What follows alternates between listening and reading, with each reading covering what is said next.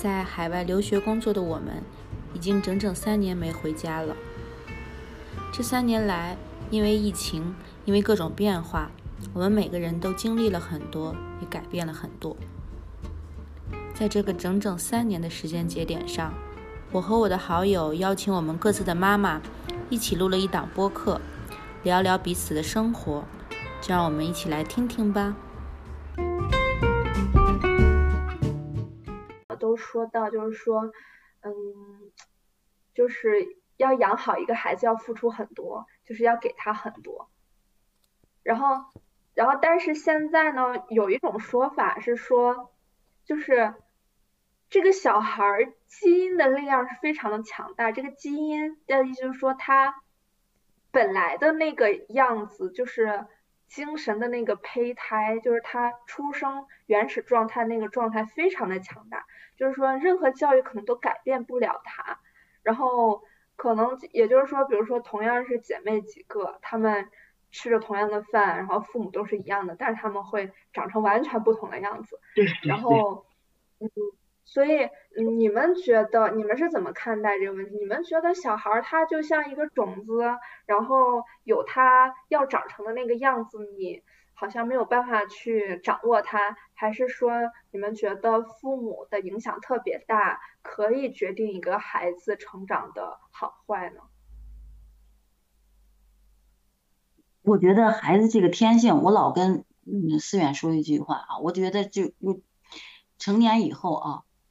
我们第一不做违法的事儿，第二呢，做事情不不去打破道德层面东西，不去打破别人的这种道德的底线，但我们就想干什么就干什么。其实，嗯，从小也是，比如就就算学习上，我觉得尽力就好，不是所有人都能走到那个塔尖上。做事情也是这样的，你你只要觉得不违背我的本心，那么就行。我觉得还是天性最重要吧，在这种不违反大的方面的前提下，你就自我发挥就行了，其他的条条框框我都觉得不重要。你要要是去顾忌的太多去，我觉得这人就活得不快乐，一不快乐了以后，就其他的就都什么都谈不了了。就只要自己。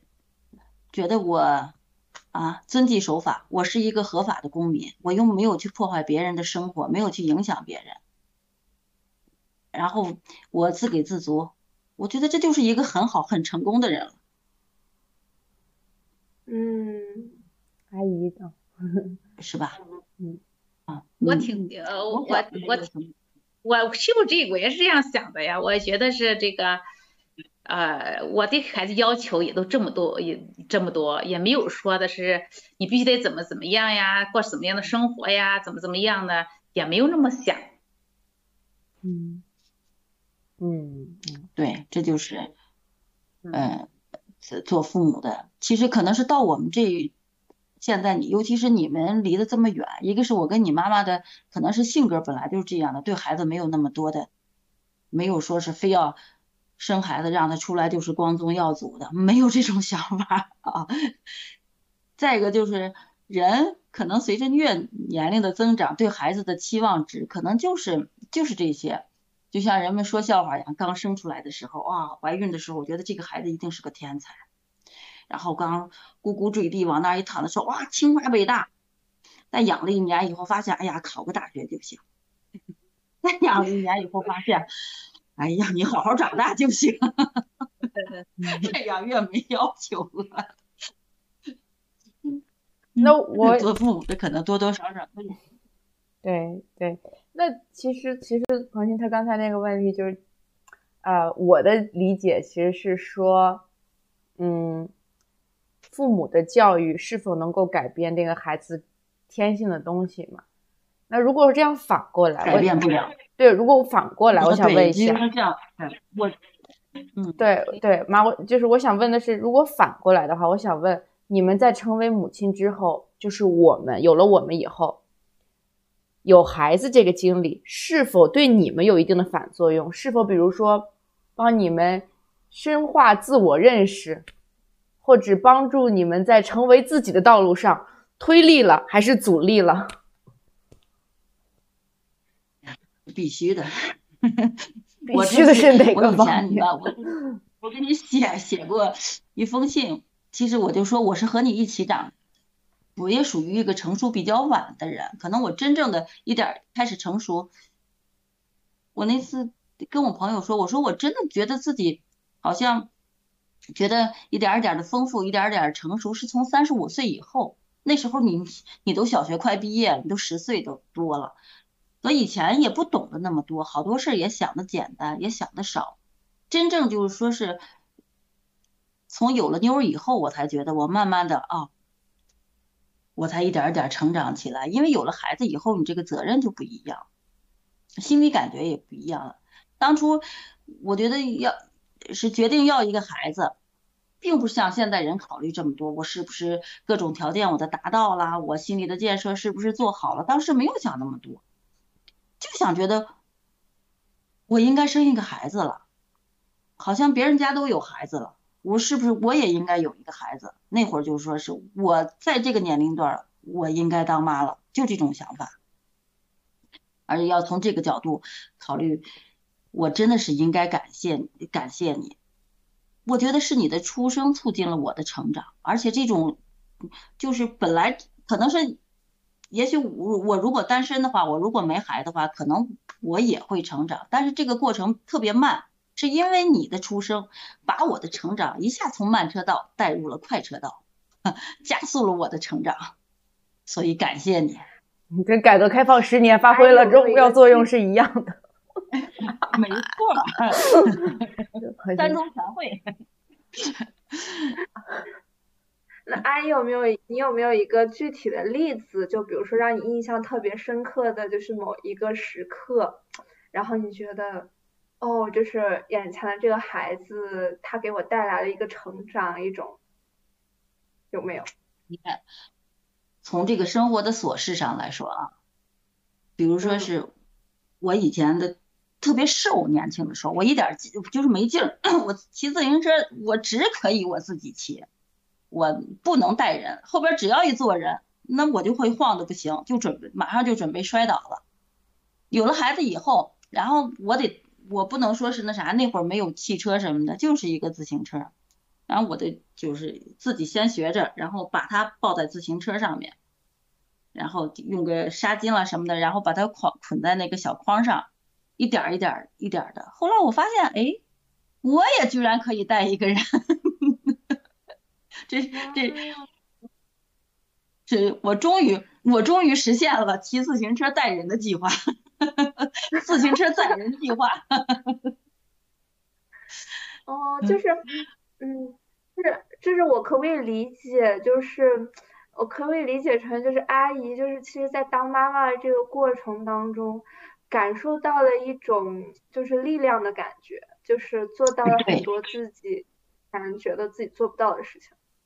是的，是的，没错，你你真的是总结的太对了。以前我都觉得没有想过的是，有了孩子，我就必须去做，根本就来不及说想，你都必须去做，然后做还得做的好一点，因为是这是个孩子，这是这是个孩子，不是个物件。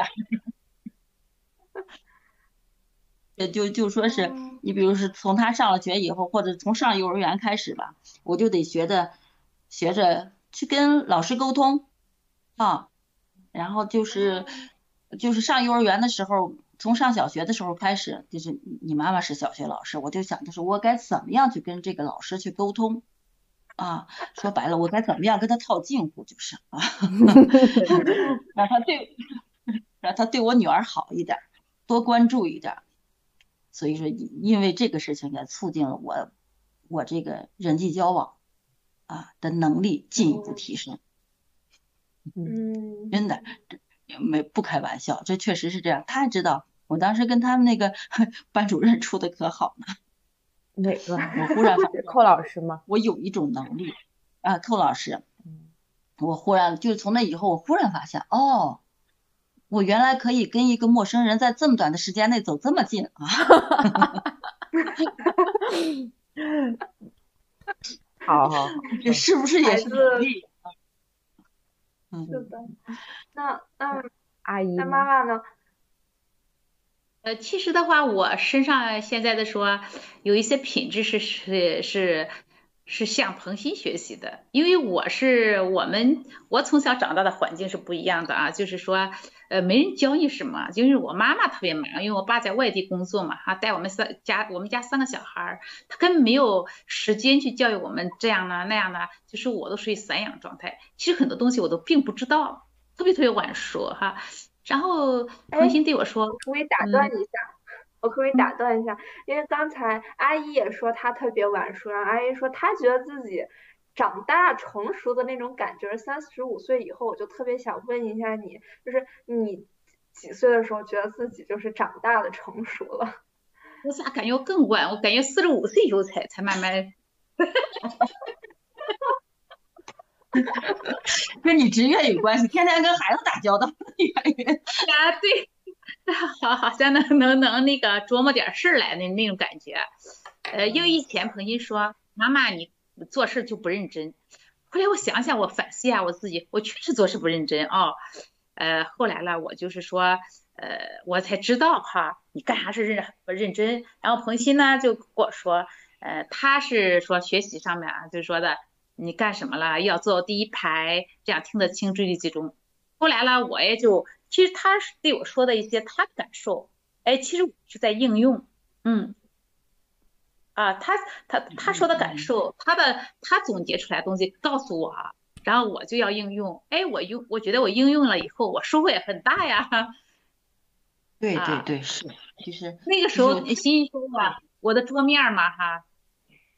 办公室的桌面说不干净啊，整天你看我欣欣老师帮我收拾，小时候哈，哎，我说那个时候为啥不知道自个儿收拾呢？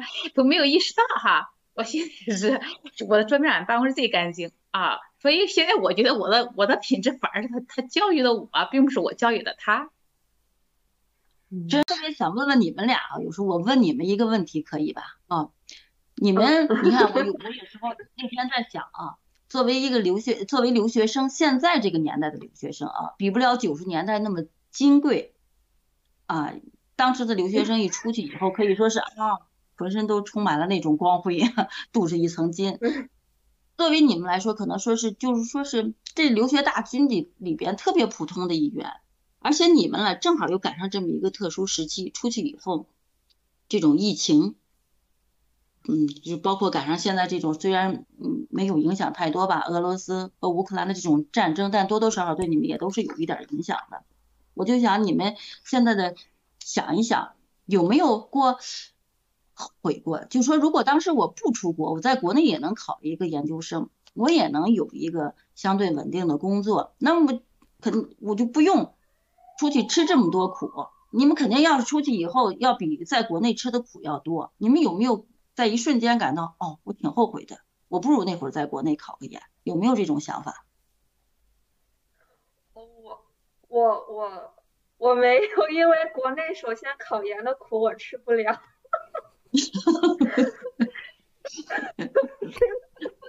就是国内考研好苦呀，好苦，真是。对，就是国内考研其实。嗯，尤其是就是疫情之后，就是因为我身边很多就是和我一届的，或者比我高一届、低一届的，就是没有选择出国，然后留在国内考研的。嗯，确实是非常的难吧这一年。然后，首先就是考研就会很难，然后再说就业，就是其实说实说实在话，我身边留在国内的同学。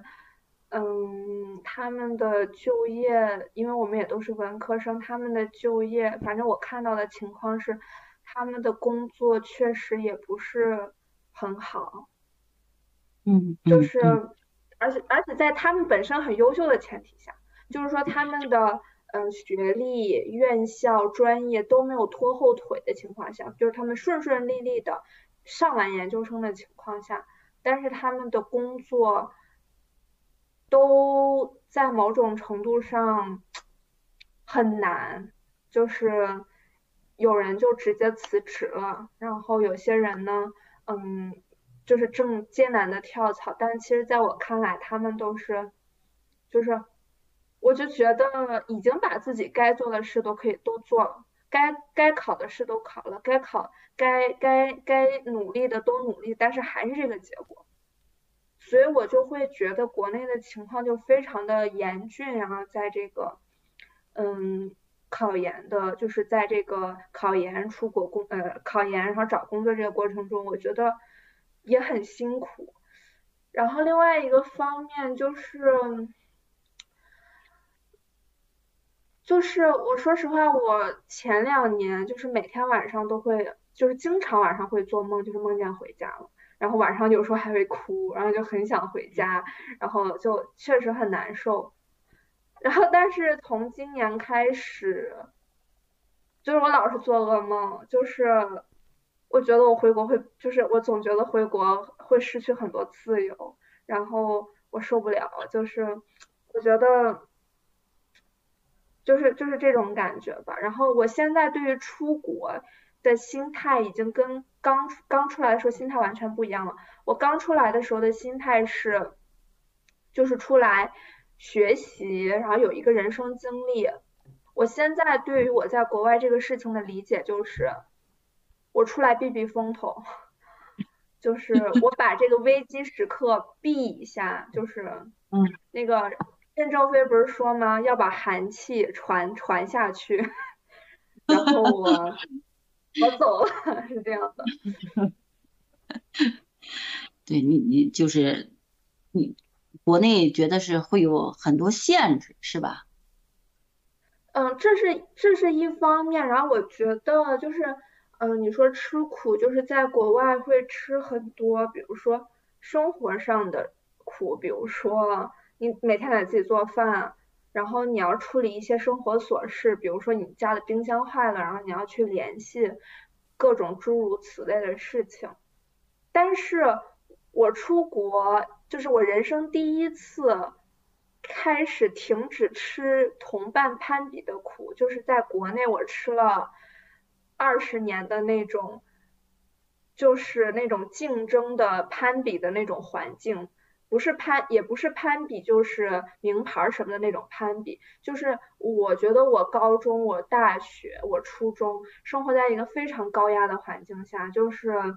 我很我非常的不自信，我觉得自己嗯这儿不好那儿不好，然后嗯这种压力就是压力很大，就是我应该可以分考得更高，成绩更好，排名更高，然后那个谁谁谁又拿了什么奖，参加了什么比赛，然后谁谁谁又找了一个什么好工作，我觉得我出国之后第一次觉得当一个普通人挺开心的，就是当一个。穷人也挺开心的，没什么丢人的事情。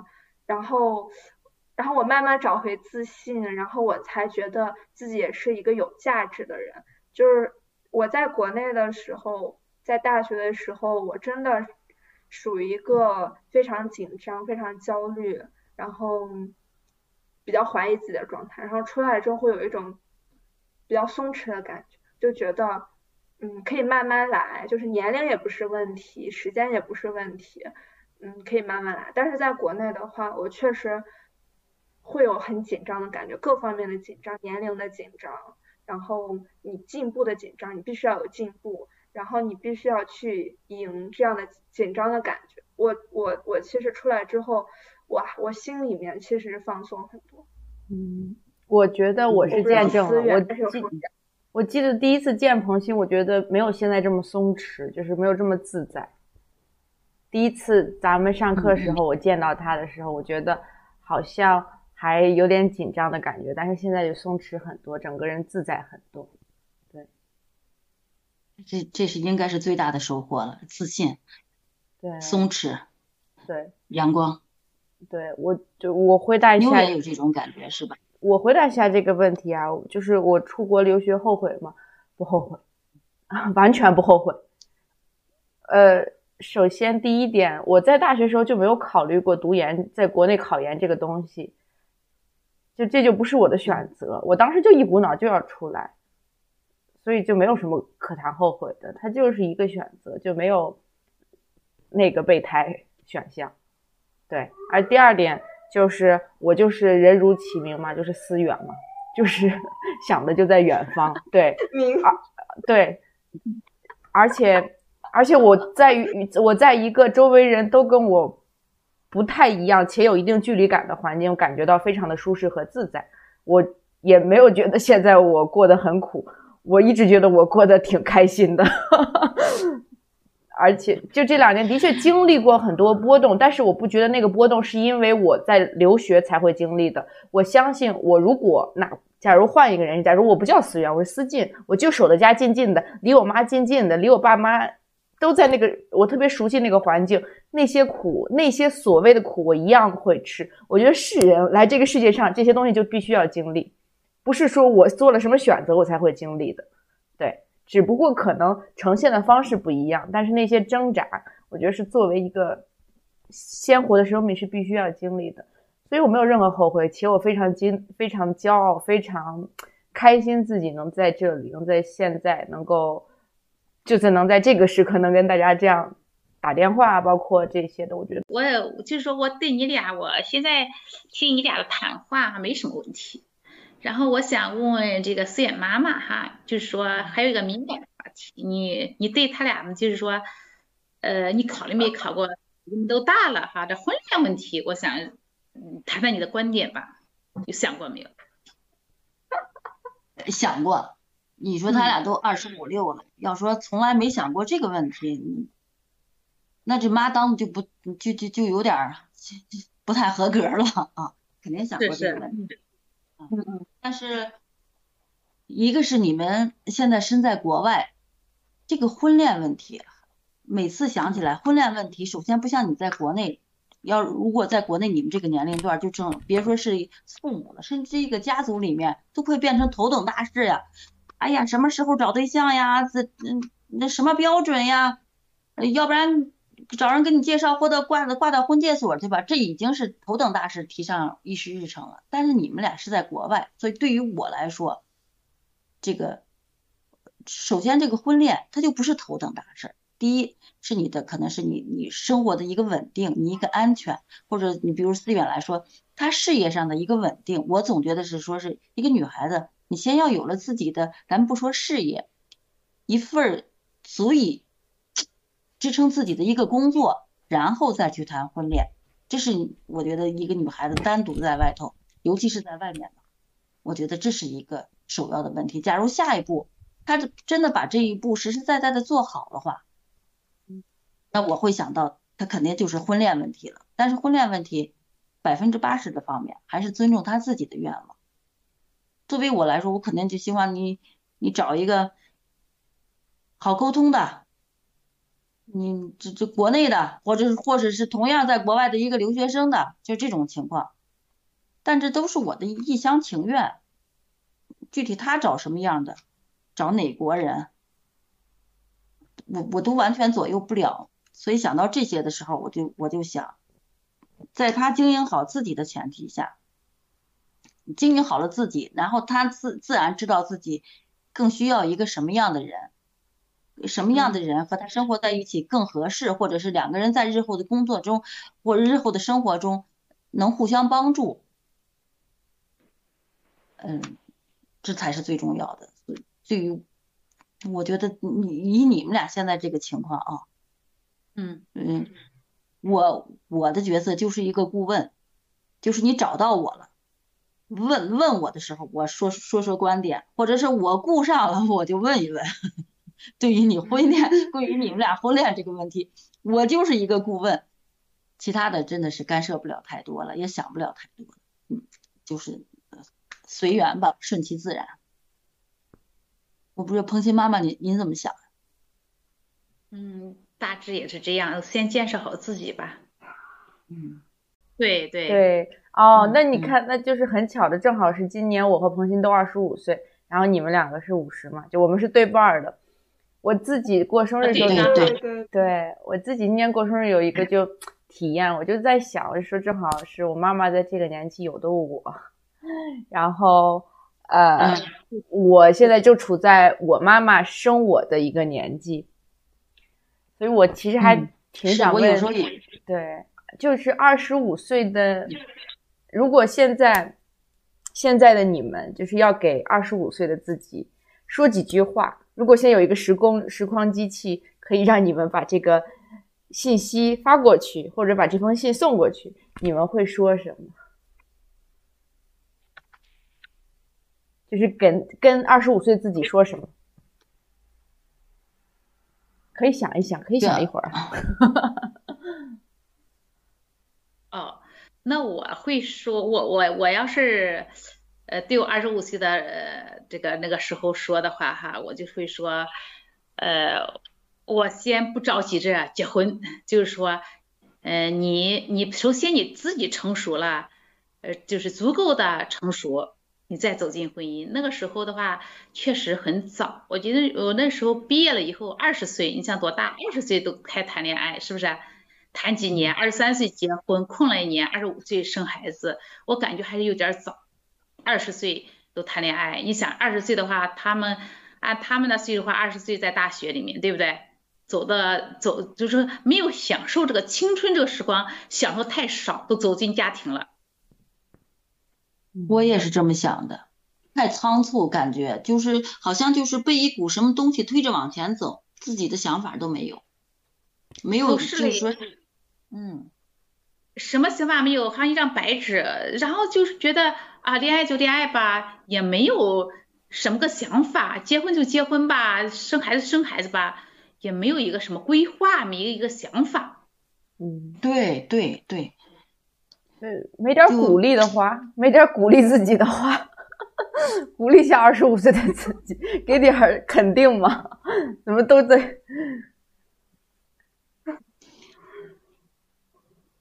要是那那会儿的话，我觉得那会儿好像是我可能跟阿姨这个这种情况又就不太一样。我那会儿因为是单位一下就不行了，然后。虽然那会儿有你爸爸，但是自己还是感觉有一种那种惶惶然那种感觉哈。一下越来越随着孩子长大，是那个就是这个生活开支的这种增加，然后就觉得是那种感觉，就是生了孩子以后才需要再去找工作了。嗯，所以就是其反正是我如果再去想的话，可能就是说是。我就想对自己说，就安下心来，好好学习，一切都来得及。那会儿就觉得，哦，就说特别仓促，干啥都慌慌慌慌慌慌的，哦，那种好像心里也没有底。哦，刚才阿姨说这个一切都来得及，还挺触动我的。是不是那个时候觉得自己已经成为一个已经担起一家子了，好像自己已经不是小孩了，就好像是是这种感觉吗？对，就是那种，嗯，生活的需要跟能力完全都不匹配，自己其实是，嗯，有了孩子了，成了家了，但是能力完全都不在那儿，就是这种感觉。其实我们家我刚出生后那几年，好像我们家也有类似的情况，是吧？就是因为当时我爷爷是得了癌症。然后也是突然有这个家庭的压力，就是经济方面的压力下来。我觉得我妈和我爸他们也是二十多岁的时候都进入到一个就是柴米油盐的一种嗯压力里面去了，好像是。对，那会儿一下就就觉得哦，方方面面都是需要用钱的。嗯嗯，是，呃，俺们那会儿的话，我们我们没赶上分房子嘛。嗯。那个时候有房房改，我们正好是这一批结婚的都没有了，在我们之前的是有的，有的话那个分房的话，他们他们都是，呃，就是单位的房子嘛，他们都是出很少的钱，都属于自己一套房子，我们都是全自费了，那会儿工资特别少，我们都是正好是新在他出生之前的时候买的房子，然后随后他爷爷有病了，反正这个压力特别特别大，对，而且就。就是感觉心里也没有底，然后为什么没底呢？就像一个学生一样，因为你平时都没有好好学习，然后马上就要面临考试了，就会没底。真的，你问一下老师是作为一个学生，如果如果我平时学的很扎实，对考试，那我我就不会慌。就是生活啊，本身可能就是随时都给你来一场考试，大考小考。但是我们就是如果日常都积累了，做好自己，就像你们现在，那你就不会慌。我们那会儿就会觉得慌，跟你妈妈可能比我强，强一点。那会儿就是。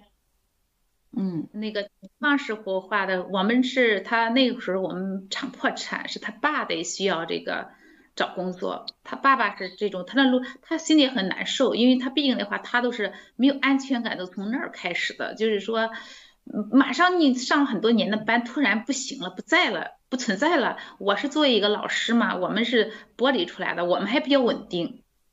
对对，你你是比较稳定，但是。可能是彭鑫爸爸那会儿，可能是九几年那会儿下岗呀，或者是各单位就不开工，一下说不行，一下就不行了。然后可能是这个月还好好，到了下个月一下就一分钱没有了，就那种感觉。他是新九七年出生的，九九年九九年他爸买断的，厂破产了。对，然后我那会儿也是，你有可能知道以前工作那个环境，环境也不好，人也乱糟糟的感觉那种情况。然后我就觉得，我心里就想的是，我一定要离开这个地方，我一定要离开这个地方，但是去哪儿我不知道。哎，我接我接触过这种这种，就是我我好朋友有几个，就是属于也是就是下岗，就是重新找工作的。嗯。他们老是一个谈起他们的感受，那会儿就是说，呃，离开工厂以后，也是也去了很多地方嘛，但是说，呃，很也很也很锻炼人。就是说自个儿能力，你看我那个我一个好朋友能力是越来越强。如果是真真的是那会儿，呃，不出去找工作的话，或是怎样的话，那真的是不行，那都对对是。我我以前实际特别就是不爱跟陌生的人说话，就是特别怵这个交流跟人。我就是从这个嗯用现在比较时髦一点的话说，就这些年。我就逐渐从一个社恐的人变成社牛了。是的，我都听着你的表达能力真的很强。啊，妈妈得到老师肯定。我自己 得到老师肯定，谢谢老师。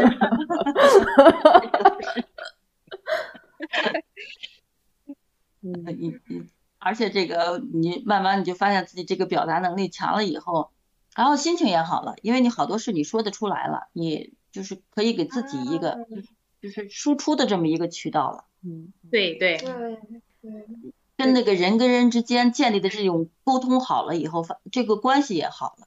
因为在咱们就是这种小地方，人和人之间的关系好了以后，你发现你哎，你做事儿顺畅了，嗯嗯，这就对，嗯，一通百通的一件事，嗯，哎，就其实我刚刚问你们是，就是你们要对二十五岁自己说什么？你们提的全是人生建议，没有一点。鼓励的话，我其实听下来就是你们所处的那个环境，是我呃，我和彭鑫也许我们可以想象，但是是不能感同身受的一个环境。对，嗯，我其实觉得真的没错，你们都特别棒，真的是非常棒。我自己是我，比如说我，嗯，彭鑫我不说，但我是说我自己，我现在说这些，我自己的思考，我自己的成长，其实是搭建在一个。物质上啊，或者是家庭上都比较稳定的情况下，不是说什么大富大贵，但至少爸妈觉得哦，你出去吧，没事儿是可以的，是 OK 的。我们不需要你过来说，你得过来帮我们养家糊口这些的，是这样的一个平台，是因为有你们那样的积累，才有了现在的我们。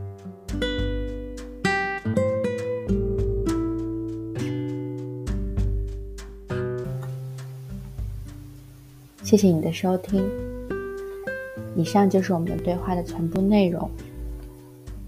我真的很为我们的妈妈感到骄傲。而录完播客以后，妈妈也写消息给我，她说她很开心有这样的一个体验。通过这次对话，她对我们更加放心，也更感到骄傲了。那听到这里的你，不妨也拿起手里的电话，跟妈妈聊一聊，沟通一下吧。让我们之间的连接多一种可能性。